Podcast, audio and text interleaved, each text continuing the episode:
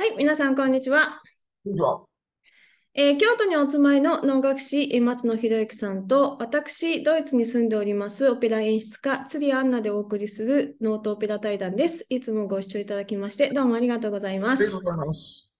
あの、ここでね、YouTube で、えーの松野さんのページ、サイトから、えー週に1回と、私のサイトから週に1回、あの、なるべく更新しようと思って、えーやっておりますので、よかったらね、チャンネル登録といいねボタンを、よかったらよろしくお願いします。よろしくお願いします。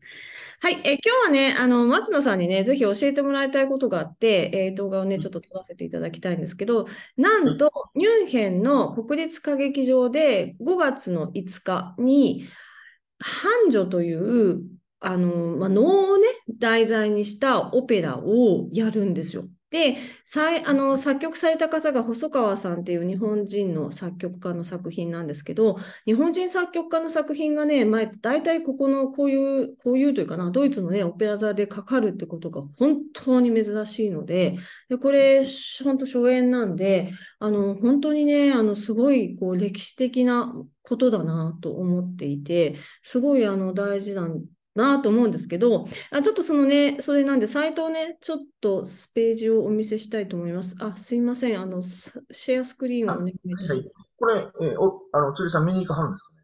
はい、えー私はプレミアのチケットが買えたので、5月5日のプレミアをね、見に行こうと思っているんですよ。で、これ、あの、パフォーマンス会場がオペラ座じゃなくて、なんと美術館の中でやるみたいなんで、それもね、あって、どんな舞台になるのかなと思って、すごい興味津々なんですけど、何しろ、繁盛という作品を私は全然知らないので、教えていただきたいなと思ってるんですけど、うんちょっと待ってくださいね。これではいいきますかね。そうですね。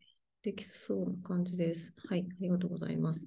はい、えっとね、これが今ね、おあのここの国立、ミュンヘンの国立オペラ座、あのバイエルン市国立歌劇場っていうんですけどの、えーページの繁盛で、繁女っていうんですよ、日本語でね。繁繁盛。盛です。繁盛なんですよね。あの、うんえ、あの、ドイツ語だと HRNJO で、ハン、ハン、ん？にょってなんのかな。なんかあの、いつも、ハンニョだかハンジョだかだんだんわからなくなってきてですね。もう、うんぐちゃぐちゃしますけど、この、あの、細川敏夫さんの作品ですね。で、本当にあの、能の作品をメインにしてるもの、名前もそのまんまっていう感じなんですけど、まあ、曲は多分ね、あの、お能とは全く関係ないと思います。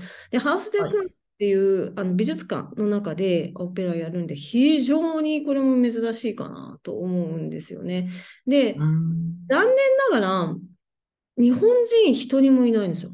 この企画の中ほうほうほで、あの、ジカリシャ・ライトングってこれ指揮者なんですけど、指揮者がローター・キューニック、これにあのドイツ人の指揮者で結構有名でね、あのミュンヘンで何度も結構振られてるんですけど、で演出をする人が、あの、元振付師の CD・ ラルキ・ケルガ・カオル、カオウリっていうのかな？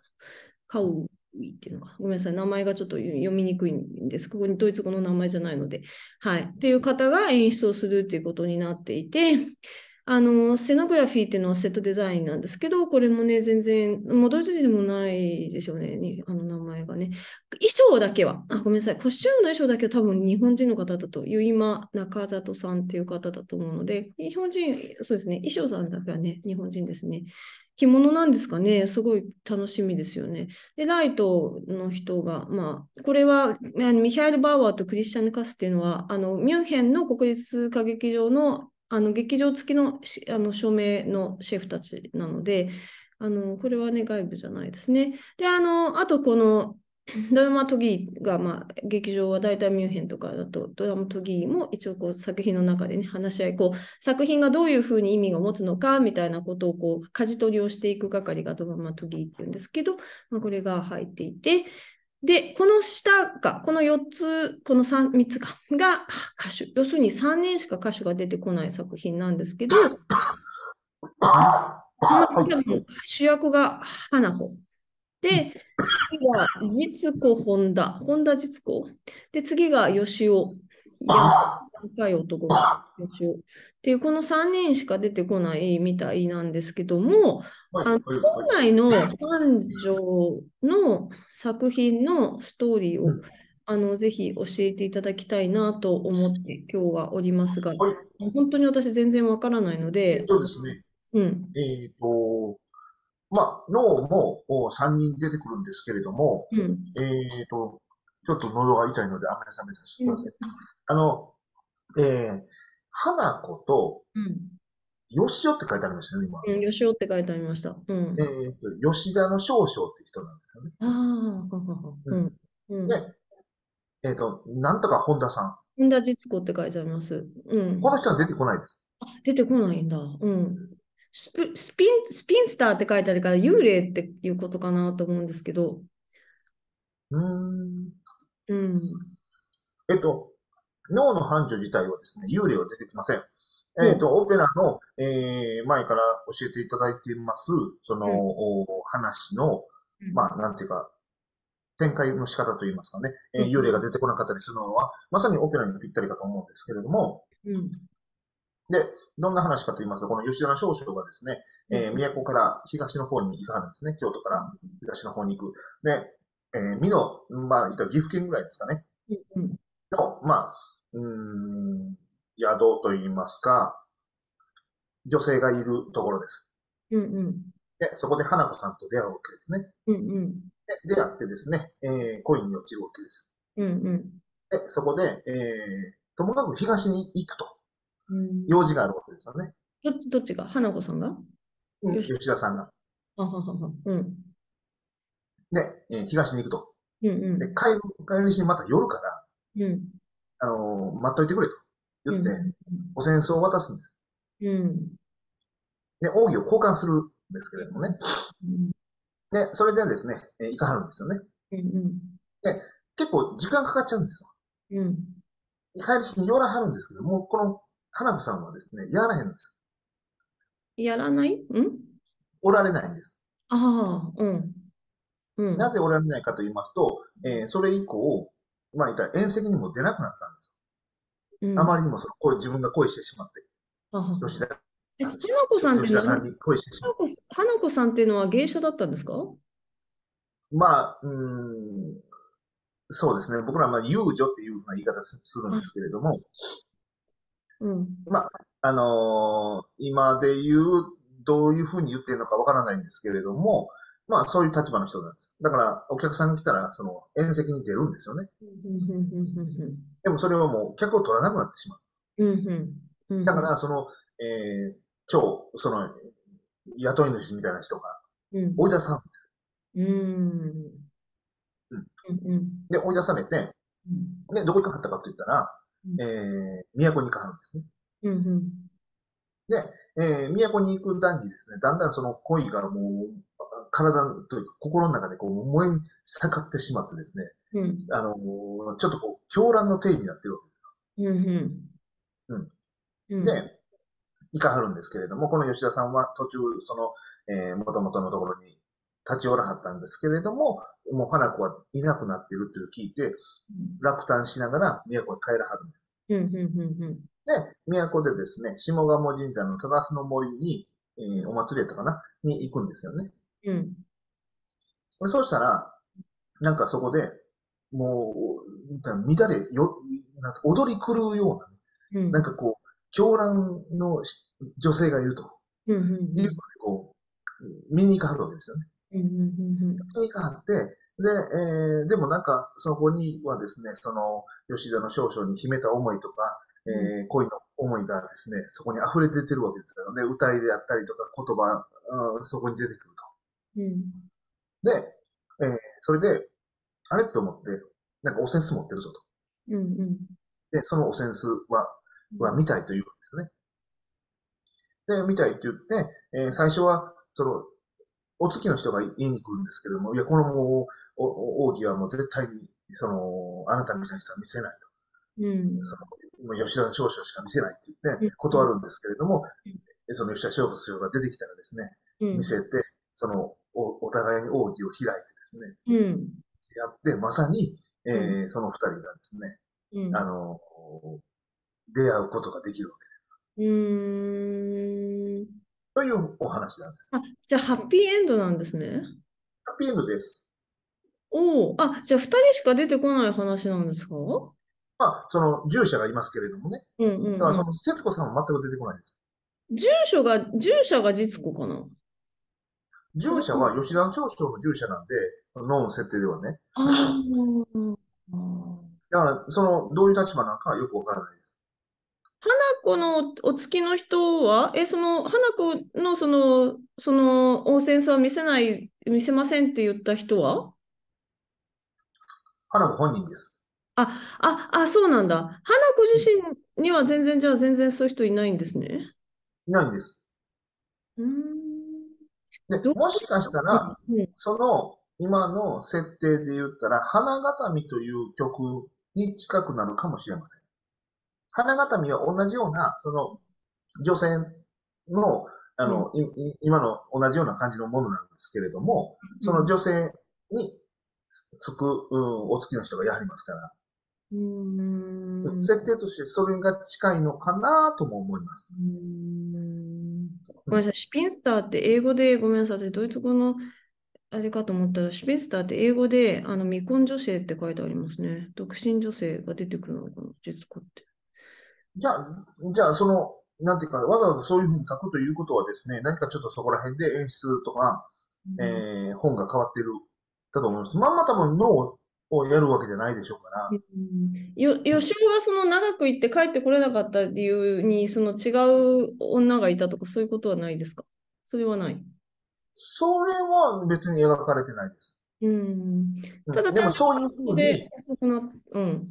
そういうふうに、うんえー描いて、その結果、その、えー待ってる奥さんの方は死んでしまうとかっていう、絹歌みたいな曲もあるので、その辺のところは多分なんかミックスされてると思いますわ。うんうんうんそうですね。おーなるほど。本来だとどれぐらいの長さの作品なんですか？う1時間15分、10分、15分くらいです。ーん。そうか、そうだから多分ね、繁盛だけをそのままやってしまうと、そのストーリーだけ言うとね、ものすごく単純な話なんで、うん。うん、あのーそれをいろんなその歌いであったりとか、舞であったりとかでこう太らしていってる状態なんで。うーん。だからそれが、あのーストーリーだけ取ってしまうと、ほんまに単純になるから、ある程度いろいろ肉付けされてると思いますよ。うんうんうんうんうん。本来は、え、じゃあ、してが花子？で、吉岡が脇ですか？吉田の少々が脇。うーん。そうか、そうか。で、それだけでじゃあ進むってことですよね？まあ、吉田の少々のお月の脇連れっていうのがいますあ、けれどそうん。見せ場っていうとどこなんですか？見せ場はですね、えー、そうですね、えー、その、花子が狂乱の帝にうん。なって、都の忠須の村にあら現れるシーン。そして、えー、だんだんとそれがですね、えー、その、おまあ、もちろん脳のカテゴリーの中でやりますから、舞とか、その動きとか歌いとかっていうのは全部脳の形です。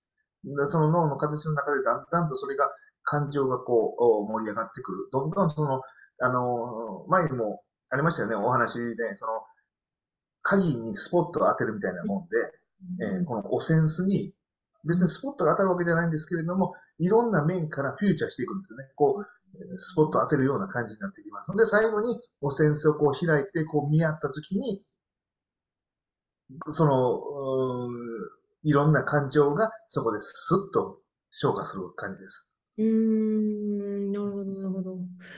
あの、お能でそういうハッピーエンドって結構珍しいんじゃないですか？いや、ほとんどハッピーエンドです。あ、あまあ、まあ、その、成仏するっていう意味でですよね。うんその、じゃあその生きた二人が結ばれるっていう作品も結構あるんですか？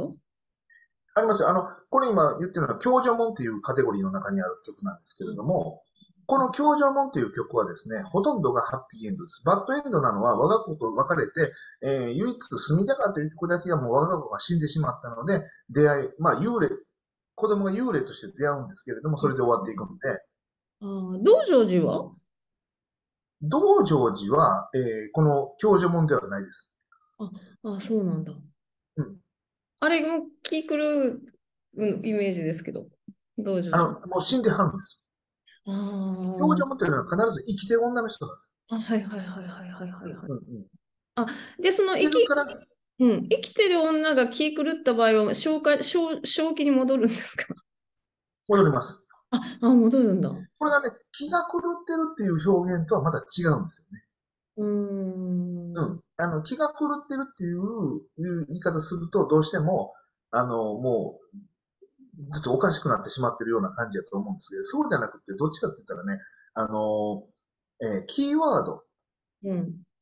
今回だったらオセンスです。うん。このオセンスというキーワードを、あのまあ、見たり聞いたりとか、なんかいろんな条件があるんですけれども、したときになんかこう感情がうわーっと出てしまう。うーん。えっ、と、まず土台をね、うん。その、今とは違う、うん。その人の、なんていうんですか、感情の度合いを下げた方がいいんです。うん。うん。今の人って、まあ我々もそうですけれども、感情を割とこう全面的に出しますよね。うーん。あの、なんかイメージとしたらね、僕もその大昔に生きてたわけじゃないので、イメージとしたらね、その全体を下げるんですよ。うん。全体を下げた結果、僕らぐらい、今ぐらいの人間のテンションまで上がってしまうっていう、これはもう狂乱の点になるわけです。うーん。うーん。なるほど。だからその、もう、おかしくなってるわけじゃないんですよね。あくまでも冷静です。うん。うん。うん。うんだからイメージとしてはもうカラオケを歌ってるぐらいの話です。お酒飲んでカラオケ歌ってるぐらいのテンションです。なるほど、なるほど。うんハンニャっていうのは、えー、あれは死んだ女性なんですか？あれは気が狂って生きた女なんですか？その登場人物によって変わってきますよ。あの、六条の宮すところ、葵の上は生き量ですから、いずれにしても、霊ですわ。あ、生き量だから量なんだ。生きてるけど、そこ魂だけ抜けて活動し始めると、は半、半になって、その、角がまだ生えない、生きてて、ちょっと、ちょっと精神的に高ぶってるのが、その、お、お、お脳の中ではちょっと気が触れた女みたいな感じの扱いっていうことですよね。まあ、だからそこに怒りという感情があるかないかですよ。ああうん。怒りという感情がないんですよ、別に。その、表情もんっていうのは。怒ってはるわけじゃないんですよね。ほう。え、怒るとじゃあきたま生き量になっちゃう。え、じゃあその、あ、悲しいだけだと、うんそこ、そこまでいかないってことか。ただ、会えなくて寂しいわって言って、その、ちょっと気が触れたように踊ると、別にそれは、その、怒ってないから角は生えないってことでいいんですか？そうそうそうそう。そう、そういう感じ。うん、なるほど、難しいですね。えっと、それのお最たるものがですね、何かと言いますと、笹です。笹を持っておりますと、笹を持っているというのはキーワードです。キーワードというか、まあ、このアイテムなんですけれども、笹を持っている人っていうのは、狂情、狂乱の定の象徴なんですね。あ、ですので、うんその、実際にこのオペラで笹が出てくるかどうかっていうのはちょっと見といてください。あーえ、繁盛では普通は笹を使うんですか？じゃあ。笹を持って出てきはります。うんなんで笹なんでしょう？その、なんか、あの、アイテムなんですよ。なんでかは僕もよくわかんないですけど、あ、そうなんだ。なんかほら、竹取物語とか、別になんか刺さって綺麗なイメージかと思ってましたけど、なんか柳とかの方がさ、なんかちょっとこう怪しげな感じがするけど、笹な、うんなんでしょうね。うんちょっとわからないです。わからないんですけれども、かな、あの、まあ、それを持ってくる、出てくるっていうのは一つのうんキーワードアイテムです。怒ってないのかな？でも待ちすぎてなんで帰って、なんで来てくれないのよって怒らないのかな？そのちょっとい怒りと悲しみって結構近いところに人間の感情ってあると思ってるんですけど、そんな記事と分けられるのかしら？その犯人犯人になるかならないか。どでだからささっき言ったように、この今のテンシ今の僕らの生きてるテンションになって、なんかもう全体的に低いテンションでみんなが生活してると思ってもらった方が分かりやすいんちゃうかなと思うんですよ。うーんだから今だったら、ここに怒りと悲しみが混在してるってもうビヨンってこう出てきませんか？うんでもこれがずっと低い状態のところ、テンションが全全員低いみたいな感じのところで言ったら、ちょこっと上がったところが、この一番マックスになるんちゃう？え、でもなんか私の勝手な想像ですけど、昔の方がテンション高かったんじゃないかなって思うんですけど、違います？今の人たちの方がさ、こう、教育で、こう、上の人に従えみたいな、自分で考えるなみたいな感じで学校教育とかが全部進んでて、みんなロボットみたいじゃないですか。私、今の現代人ってロボットみたいだなと思うんですよね。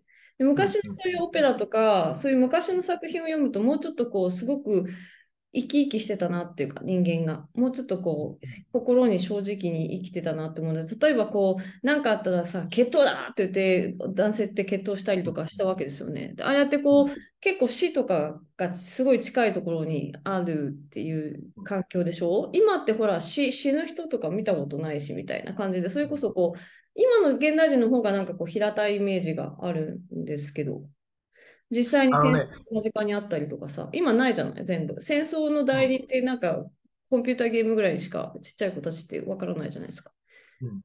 うん。うん、あの、そういう意味じゃ、うん、あの、おっしゃるように、うん、低くなってると思うんですよね。うん、ただ、それが、あの、なんていうかな、昔の場合、抑制されてる状態なのかなっていう気もするんですよね。抑制されてます？だからその、要は、いろんなもの抑制されて、自分ができるところだけが特化して出ていくっていう。うんうんうんうんうん。だから、だから例えば、戦に生きた人っていうのは、戦に生きた人でこう特化してるんですよね。うんうん、戦に生きてるけれども、この人は、実はなんかもう、あの、いろんなことができるとか、あんまり違うような気がするんですね。うん。でもそういうふうに言われてみれば確かにそうか。うん、一つの恋愛とかもすごい重要じゃないですか、あの時代って。今だと、ほら、なんかこう、まあ、ちょっと大人の話ですけど、否認とかもできるし、みたいな感じでさ、こうちょっと、ちょっと付き合ってすぐ別れて、またちょっと付き合ってみたいなことができるけれども、今の昔の人ってもうお付き合いしたら死ぬまで問い遂げなきゃいけないとかさ、そういう、そういうほら、環境でしょ？だからこう、一人の人がさ、こうしかもほら、結構若い時期に子供結婚して子供産んでっていう時代で、今だとほら、まだね、10代から30代後半ぐらいまで結婚しない人が普通みたいな感じだと、その恋愛的齢期が20年とかが、昔だったら多分その10代から本当に18、9とか遅くても20歳ぐらいまでだと、で恋愛的齢期も数年しかないみたいな感じなわけですよね。そしてやっぱりその一つの恋愛に対しての集中力っていうのが昔の方が強かったんじゃないかなと思う。まあ、単純に寿命が短いですから、短いですよね、うん。うん。だから自分の生きている人生のメリハリみたいなのは結構あったのかなと思いますね。うん。うん、そうだからその一人の人を待つっていうその辛さっていうのが今の私たちは考えられないぐらいすごい強かったんだろうなっていう想像ができるかなと思って。なるほどね。うん。確かにそう言われてみればそうですね。うん。うんただ生きてないので、その時代に何とも言えないですけど。まあ、えー、ともかくその繁盛というのはそういう曲ですので、うん、えー、これがどんな風に変化していくのかっていうのは、ちょっと楽しみに僕も待っております。はい、また見て、あの、報告いたします。はい。よろしくお願いいたします。はい。どうもありがとうございました。ありがとうございました。はい。失礼します。失礼します。